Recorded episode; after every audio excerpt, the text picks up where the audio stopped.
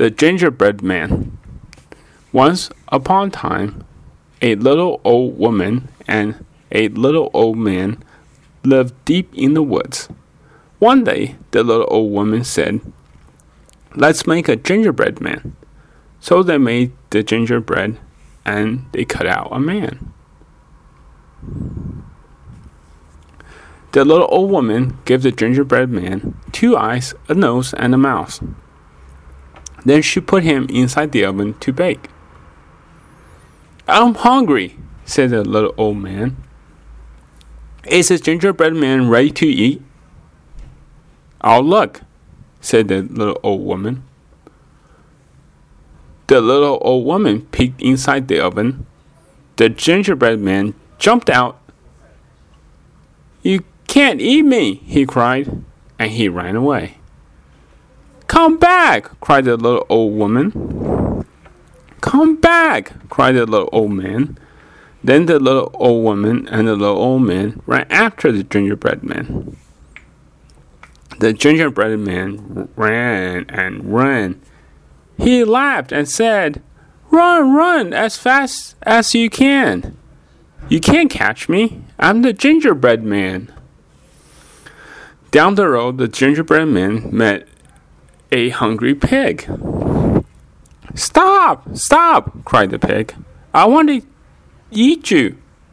But the gingerbread man laughed and said, Run, run as fast as you can. You can't catch me.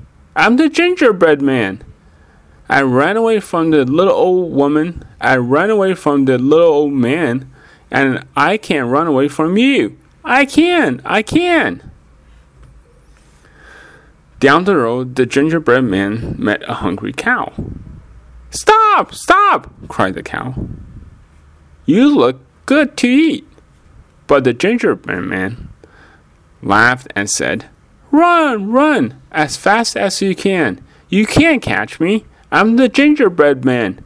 I ran away from the little old woman. I ran away from the little old man. I ran away from the pig. And I can't run away from you. I can, I can. The gingerbread man came to a river. Oh no, he cried. How will I get across?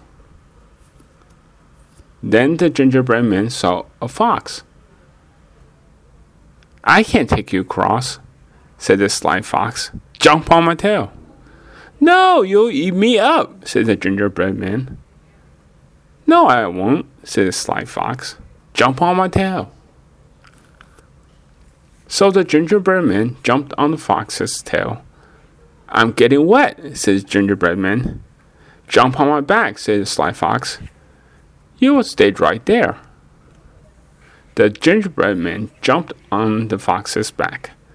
I'm getting wet, said the gingerbread man.